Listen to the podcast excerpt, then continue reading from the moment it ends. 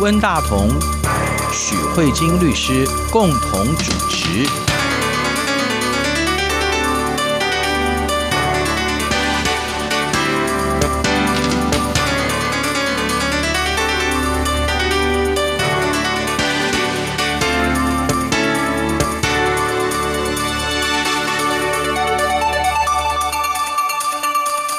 各位听众好，这里是中央广播电台两岸法律信箱，我是温大同。听众朋友大家好，我是许慧金许律师。十二月中旬的时候，台湾的媒体呃有报道一个有一点受到大家关注的新闻哈，就是日本的无印良品这样的一个，其实在台湾也算是蛮受到欢迎的一个日用品的一个品牌。他在大陆被另外一个也叫做无印良品的北京无印良品的公司告他侵权，经过了好几年的诉讼，然后中国的北京法院判日本的无印良品的代理商，也就叫做上海的无印良品败诉的啊。然后这个新闻媒体的报道都说是中国的山寨赢了。正版的这个商标哈，那所以这个新闻蛮引起了一种对于中国的这个市场上智慧财产权的这个不尊重啊，然后甚至也会觉得说，哎，中国的法院是不是有一点偏袒自己的那个呃厂商哈？我知道许律师，你的法律服务的有其中有一个很大的部分是关于智慧财产权嘛哈，商标可能也是其中一个部分，很重要。所以我这当中应该会有一些值得大家来参考或者警醒的部分，或者说我们可以透过这个案例的讨论来了解一下。下那个商标在这个法律诉讼当中，它的争点或者说它的要点大致上是怎么样，对不对？嗯，因为我觉得是这样子，就是智慧财产权在现在这个。时代已经算是非常重要的。比如说，我们看美中贸易战，其实有一块很大的协议，就是在处理智慧财产权的部分。那事实上，现在网络又这么发达，然后使用别人的资讯也是非常容易的。然后要如何让自己在这么多众生喧哗之中，能让自己的声音，能让自己的产品，能让自己的服务，被大家看到，其实这都是涉及到智慧财产权的布局，包含你的商标，包含你的著作权、你的专利，还有甚至还现在还囊括了营业秘密进来，因为这些都跟智慧财产有关嘛。是，所以关于这一块的保护就非常的重要。那今天呢，我觉得谈智慧财产权有一个非常好的地方，就在于它的法律议题并非。地域性的就是区域性的，因为它是一个全世界的东西。就是说，因为法律它常常会有一个区域特性，比如说，呃，我们在台湾讲说，哦，我们的性骚扰的法制，那可能中国这边就会觉得说，我们大陆也不是这样规定的，或者是说，你们台湾说罪疑为轻，不自证己罪，被告有不自证己罪，在我们中国就不是啊，那个不是我们。中国的法律，我们就是要据实陈述。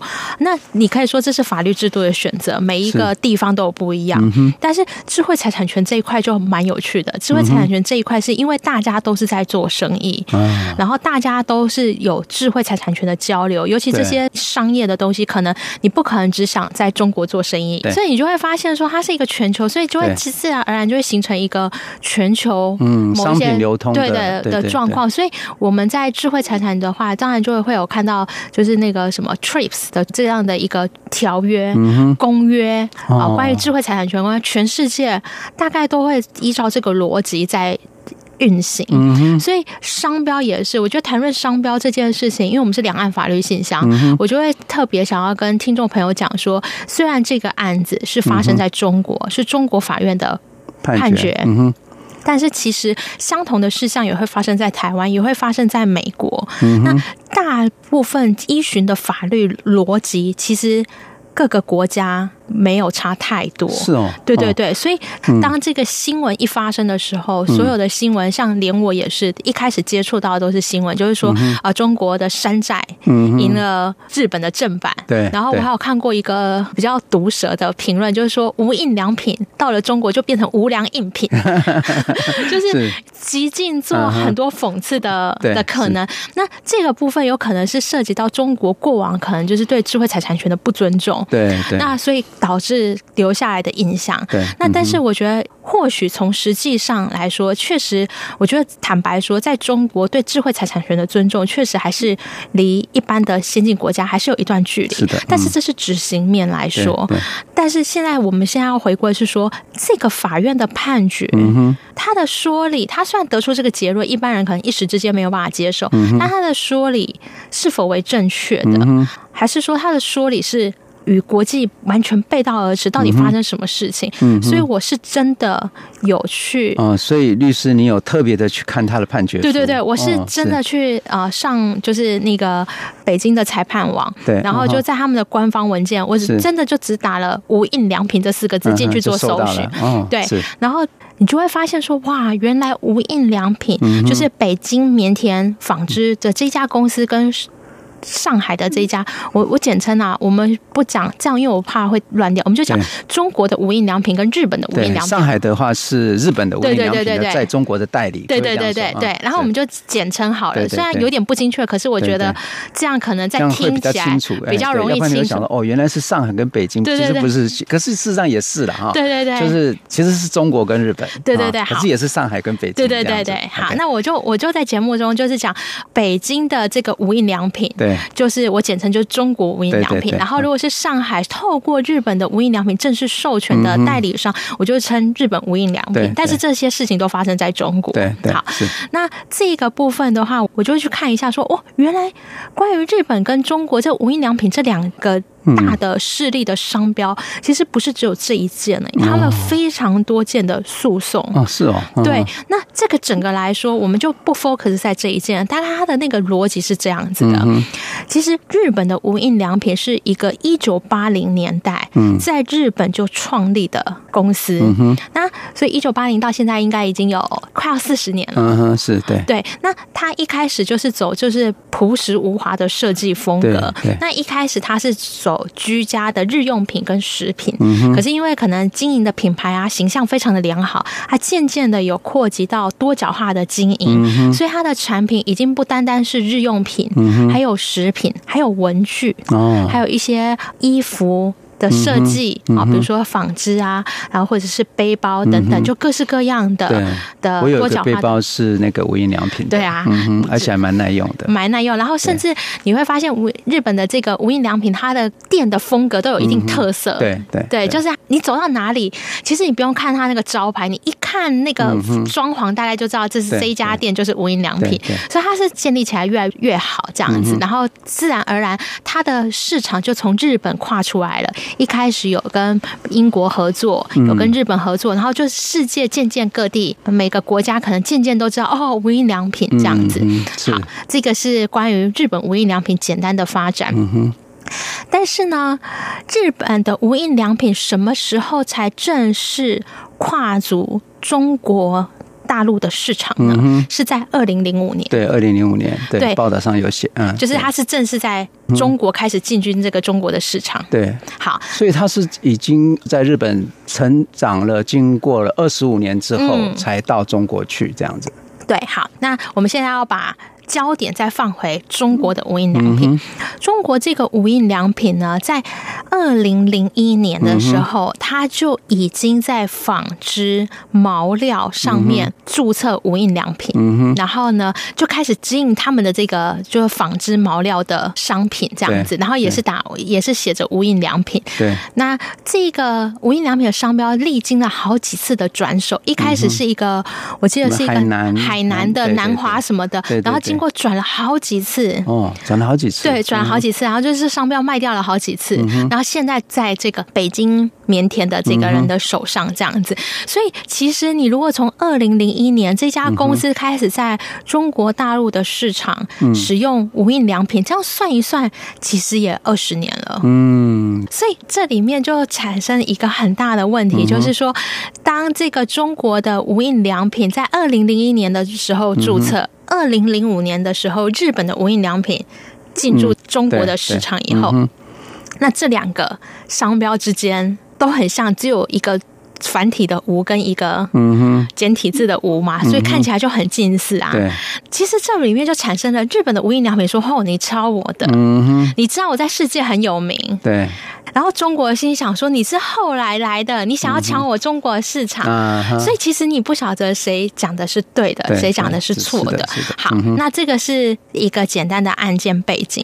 但是因为法律总是要去做一个权利的决断嘛，所以我们现在在有这样一个背景事实之后，我们就要回到今天两岸法律现象要跟大家讨论，就是到底什么是商标？商标要怎么用？到底在这个案子里面，谁是有权利的人？事实上，这个案子。最有趣的地方是，如果你今天上中国商标检索的网页去查询的话，嗯、你还是会发现中国的无印良品还是继续有效存在。日本的无印良品也是继续有效存在哦。嗯哼，是，嗯、并不是日本的无印良品从此以后就要从中国 forever 的消失。哦，懂。嗯，对。那新闻到底在干嘛？不是说已经。赔款要道歉了吗？嗯、为什么商标还两个都继续存在？这到底在搞什么鬼？嗯，我记得徐律师好像以前在我们的节目当中也有谈过商标，所以我还有一个印象，所以我大概知道答案是什么。不过我们先休息一下，我们继续呃再请徐律师跟我们我们听众继续的介绍。好，我们先休息一下，待会见。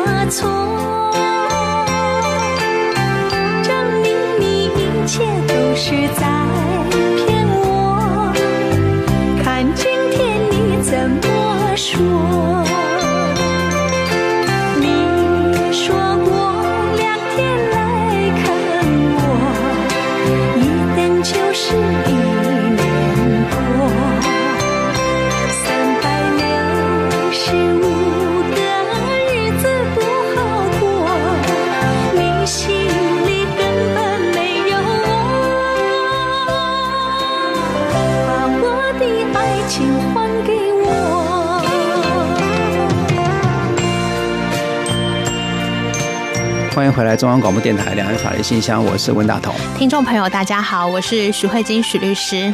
许律师今天跟我们从那个北京的无印良品跟日本的无印良品的代理商中间的呃商标权的争议哈，那就是北京高级人民法院哈所判决出来的一个被媒体所报道出来，就是所谓的山寨版的无印良品战胜了正版的这个无印良品，乃至于所谓的日本的无印良品要赔偿他六十几万人民币的钱嘛哈，所以大家看起来是其实是觉得有一点不公平或觉得荒谬。可是刚才许律师您刚刚说的，就是说商标的这个案例基本上是一个国际。性的，所以说这个案例如果是在发生在台湾的话，或者在美国，或者在日本，同样的案例发生的话，有可能得到相同的得得到了相同的结果。所以现在真正的重点在于说，我们要去了解商标的这个注册当中，而且许律师刚刚也说了，日本的这个无印良品跟中国的无印良品，其实在商标的这个注册的当中，他们是同时存在的，对不对？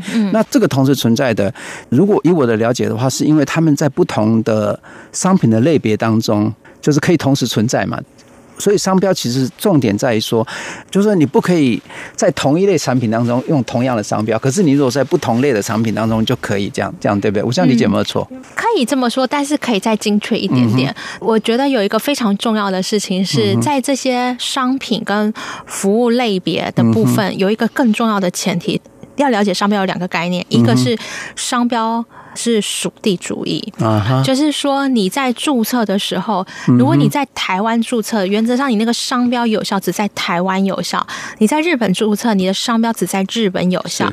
所以这一开始日本的无印良品一开始有在日本注册，uh huh. 可是它是到二零零五年以后才在中国注册。Uh huh. 所以在此之前，中国已经存在一个有效的中国无印良品。Uh. 那因为它是属地主义，换、uh. 言之。其实不要讲那么法律的话，就是说，今天的商标注册，并不是你今天在某一个地方注册，就等于全世界都有效。嗯，对，这这也是一件非常重要的事情。那就会有人说，没有啊，可是你像麦当劳就不一定。嗯哼，那这个是很例外，就是说，如果你的商标是著名到全世界的人都知道，嗯哼，那 maybe 你可能在美国、在新加坡、在韩国或者是欧盟有注册了商标以后，但你可能漏掉了，比如说斯里兰卡。假设你可能漏掉斯里兰卡，那这种因为你太著名了，著名到就是斯里兰卡人不可能不知道麦当劳的时候，例外的是有给著名商标一个比较大的保障啊。但是这个是。注册主义的例外，嗯，就是例外通常，哦，所以它是例外，它是例外，而且它是不是要提出一个证明？对，对，它你要证明它是著名，嗯，对，所以这个是我们就先这样想，原则上商标是属地，嗯，然后有注册的话给予保护，嗯哼，这个是第一个前提。那呢，很例外的是著名商标的部分，那这个是第二件事情。那就是因为这样。日本的商标到二零零五年之前是没有在中国注册的。嗯、那在中国二零零五年之前，有一个中国的无印良品已经注册成案了。嗯、好，那接下来才会遇到第二个问题。商标的部分，我们通常会分两个处理，嗯、一个是商标的近似与否，那就会变成是我现在讲的是商标，所以商标有可能是相似的商标，或是相同一模一样的商标。是、嗯，那这个商标会用在哪些商品服务的类型？嗯、那这里就有相同类别跟类似。的类别，嗯嗯、所以就是你要使用一个商标在某一个服务或商品上。嗯、商标有的人是使用在相同的服务商品上，但是商标长得完全不一样。嗯、有的是商标长得一模一样，嗯、或是很相近，但是用在不同的服务跟产品上面。嗯、对，那这一个是有一点比较有趣的地方。那今天这个无印良品这个商。标本身就是长得很相像，嗯、只有繁体字的“无”或简体字的“无”的差别。那接下来就要看，那他们注册的类别是不是很接近呢？那其实我刚才不是有讲说他们的案件有很多吗？其实正版的无印良品有很多案件都是赢的，为什么呢？啊啊、因为我们就先来看中国这个无印良品。嗯、中国无印良品在二零零一年的时候，针对二十四类的毛衣毛料，它有注册。嗯哼。可是因为通常纺织业可能想说，我可能也不会跨多少的金，所以他就专心的是在他的纺织业注册，然后也生产了很多什么毛巾啊这些毛料的东西。那接下来呢，日本的无印良品进来以后，他就发现第一件事情，他发现呢，他的二十四类被人家注册走了，然后他。他就要赶快把所有的类都去，对，他就很的，他他可能的就对对，全部把它注册他就把其他的都注册掉了。好，那接下来这里面就很有趣，这里面中国的无印良品开始越生越做越好。他心里想说，哎，如果在做毛料的话，或许可以再扩展到其他的地方，所以他就想要去做别的多角化经营，就发现有一些商品竟然被日本的无印良品 注册掉了，所以他们就彼此都有不同的视角。呃，互相侵权的问题。对对对，所以呢，你看这个，其实，在别的案子里面，这个中国的无印良品曾经透过异议的方式，对日本的无印良品说：“我觉得你是在抄袭我的商标，嗯，所以不应该，你可以去注册什么。”呃，推广服务啦，服务的，然后或者是什么眼镜的啦、文具的啊，你这个不能，因为这是我二零零一年就在中国了耶。嗯哼，那你怎么会来这里呢？好，然后所以北京的这个无印良品，也就是中国这个无印良品，过去对这个日本的无印良品发动非常多，说我觉得你这商标不应该在中国，嗯哼，其实你才是盗版的，嗯哼，啊，那你才是侵权的，对，啊，做非常多件诉讼。那像这些商标的意义的部分呢，在中国的智慧财产局里面，智智产局里面都直接跟。北京的这一个中国无印良品说不好意思啊，嗯、那个我告诉你，其实，在我们哦二零一零年的时候，中国有针对著名商标，世界各地对中国人而言，哪些是著名商？无印良品就是其中一个。啊、对，哦、虽然他们可能有些时候没有在我们中国注册这么多，嗯、可是因为中国已经把无印良品这个商标列为。注明商标哦，哦，是，所以他从二零一零年开始对他有不同的定义。对对对对，他就认为说，这应该是我们中国人大概都应该要知道，无印良品这个商标是著名商标这样子。嗯、所以呢，你之前在其他类的主张，嗯、不好意思，虽然你很早就在使用，可你那时候只有在使用在二十四类啊。嗯哼。所以这些权利应该还是日本无印良品的，所以他们其他案件都有说。哦，是，所以他有做一个其实看起来蛮合理的安排，这样子。对对对，然后。可是呢，就北京的这个中国的无印良品心想说，那如果是这样子的话，那我第二十四类是整个中国最早的对无印良品的商标啊。然后日本就跟你说，不不不，其实我们很早就发现。第二十四类被你们中国注册走了，所以我其实也没有在中国使用毛料的这个无印良品。甚至如果我们要推销我们的毛料纺织，我们上面也不标无印良品，我们都直接标 M U J I。嗯哼。结果呢，中国的无印良品说屁呀。我们自己实际上去访查，刚好访查到你们几个商标。嗯哼。的那个贴的就是贴无印良品，嗯，然后你们发票去你们那个店里买打的发票上面也是写无印良品，嗯哼，所以你们其实就是使用无印良品在这个纺织上面，嗯，那其实它那这个就是有趣，就是在一个国际化代工的情况贴标的时候，可能没有特别注意到，嗯哼，就是依照日本的无印良品说，我们特别有注意在在中国市场原本的二十四类的无印良品被中国人注册走了，所以我们通常标都有换，嗯哼，但是可能。但实际上并没有落实，就对了。或者是在管理的时候，可能有一些出差错的问题。反正不知道，反正就是 anyway，就是买到标有无印良品的。那这个中国的法院判决就说，嗯，因为其实虽然无印良品可能在国外也经营的非常久，可是你如果回到二零零一年的那个时候，嗯哼，日本的无印良品，嗯，对中国来说是不是？注明，嗯哼。啊，可能这个地方不晓得是日本方没有好好举证，还是怎么样，或者是这里面是不是注明？因为我觉得这里面有一个价值色彩判断，因为我手上没有那卷内的证据，我也不太确定他们提出了什么。反正这个中国的法院就认为说没有，而且必须要很清楚的知道商标在中国是注册。嗯哼。对于注册在先的人，我们给予比较多的保障。那事实上，在二零零一年的时候，注册在先的人就是中国的无印良品，而且他在那里耕耘了那么久。嗯哼。所以法官就说：“我觉得啊，你们这些啊纷纷扰扰，你们自己应该要把市场上给区隔开来啊。那如果你知道你已经那一块市场没有好好吃下来，你又用又去侵犯到别人市场，那我真的觉得你是侵权的。”嗯，好，这就是中国法院的判决。嗯哼，那大家很简单的讲完说，为什么日本的无印良品会在中国这一块输了？嗯，其实真的就差在中国的无印良品早在日本的无印良品先注册，而且那个时间点上，法院认为日本的无印良品可能还没有达到著名的程度。嗯哼，所以呢，认为既然没有达到著名，那就依照商标法的保护，保护先注册的人。嗯，所以认为日本的无印良品有侵害权利的情况。好，那这个是简单的说明。那在这个案子里面呢，怎么样去评价这个中国法院的判决？其实我觉得。如果从它外观的论理来说啊，我个人觉得还算中规中矩。嗯、虽然里面有很多价值的色彩，对，为什么说价值判断的色彩？这可能要看它实际上里面卷内的证据啊。嗯、对，但是其实从法院的说理来说，并没有办法看到说。中国的山寨一定赢？嗯，没有没有，我觉得法院还是有很认真的去对商标的使用、商标的注册去处理。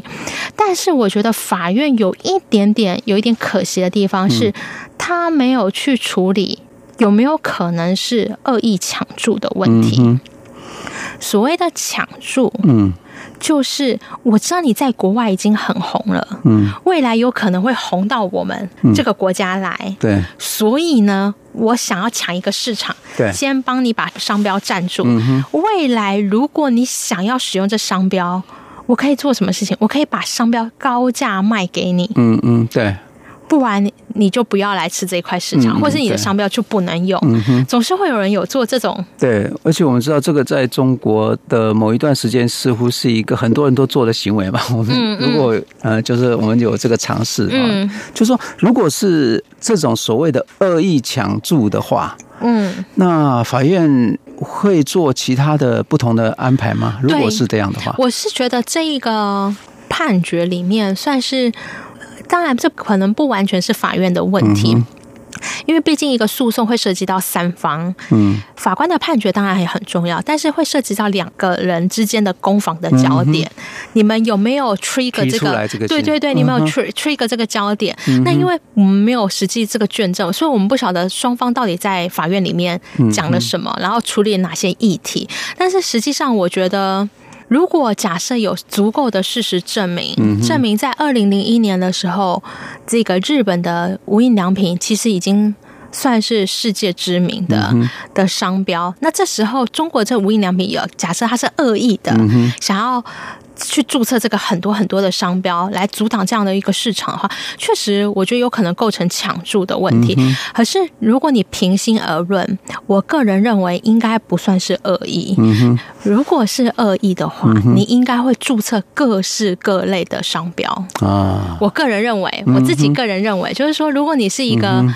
有恶意要抢注的话，你可能就会注册无印良品在二十四类啊，然后或者是在其他的什么文具各式各类的东西，相类似你都把它注册完，然后甚至你不会只有注册无印良品，你还会写成无品良印，或是你就会弄很多很多类似的，然后就是要阻止这一个正牌的无印良品进入到中国的市场，理论上才应该是这样子吧。可是你实际上看这个中国的无印良品，它真的蛮单纯的。就是一类，然后就是好好的做那个防治。嗯哼，所以我自己啦，我自己个人认为，我觉得这应该不算是恶意抢注。我觉得如果我是自己从一个没有实际上碰卷证的人来说，我会觉得这是日本无印良品在布局上的失败。嗯哼，哦，我不是要谴责他说他布局错，因为谁知道这个市场？每个人在创业，谁知道自己的市场哪一天会到什么程度嘛？嗯、所以，我只是说他在当初在布局的时候，如果有想要进军中国市场，嗯、也许可能要提前做一点布局。OK，我我的意思是这样，你的布局要全面一点。你你自己知道说，哦，我我现在会在英国，会在台湾，会在香港。嗯，那现在我想，我未来会进军在中国。嗯，那你可能就要提前在中国做这个商标的布局。我觉得这是一个。嗯，一个事业在对自己的事业在进行规划的一个企图跟想象，我觉得这是蛮重要的。因为你看，无印良品的日本这个无印良品，在中国还是可以继续存在使用。嗯哼，那它就少独独少了那一块，嗯哼，毛料的部分。这是我个人觉得它可能是嗯商标布局的一个小小的瑕疵吧。嗯哼，所以他们在攻防的时候，如果他有提出来说，哎，你有。恶意抢注的这个可能性的话，那法院就要去处理，对不对？嗯、那如果处处理，如果他能够证明说他有恶意抢注的问题，嗯、是不是也会造成山寨版的这个东西它的败诉？是不是？对对对，okay, 对，所以这个是一个，我觉得算是蛮。法律的一个讨论，就是一般人来说，节目快要尾声，我想要讲的就是商标，记得如果你是有使用这个商标，想要使用这商标，记得一要注册，二你要知道商标是属地主义，你想要发展在哪几块版图，你要记得在那几块去注册。第三个的是地方是说，你在注册的时候也同时要审视我想要发展哪几类的经营，我觉得这也很重要，你必须要知道哪几类的经营。对。哦，比如说你是毛料的，那你可能要把相类似的。类别可能也要注册，比如说染料或其他的。为什么？因为这样子才能让你自己的保护圈变比较大。是，大概是这样。对，所以现在的重点就是说，其实商标注册或者是使用，它其实是一个游戏规则。嗯，这个游戏规则我们要搞清楚啊。如果你游戏规则没有弄好，那你只能怪自己，不能怪别人。呃，因为算是一个国际型的游戏了，那这个部分我觉得算是蛮有趣的，因为我觉得我会除了一来它这个题目很新，第二来是又快要接近圣诞节，可能又开始大家会在各种不同的品牌中想要选什什么圣诞礼物，所以我觉得这个法院的判决出炉对我来说就蛮有意思的，是一个关于品牌。的经营的一个，在岁末里面，然后在一个大家可能会互相送礼的情况，又跟一个品牌有关的法院的部分。那我觉得这个部分再加上新闻的报道，可能有很多让人家觉得说，嗯，是不是中国这个法律很不讲理啊什么的？我觉得是一个很值得大家好好把法院的判决拿出来，然后讨论一下。嗯嗯，好，今天节目呃时间也差不多了哈，谢谢许律师跟我们介绍一个这么有趣的话题，谢谢，谢谢温大哥，也谢谢各位听众，我们下周再会，大家拜拜，拜拜。请。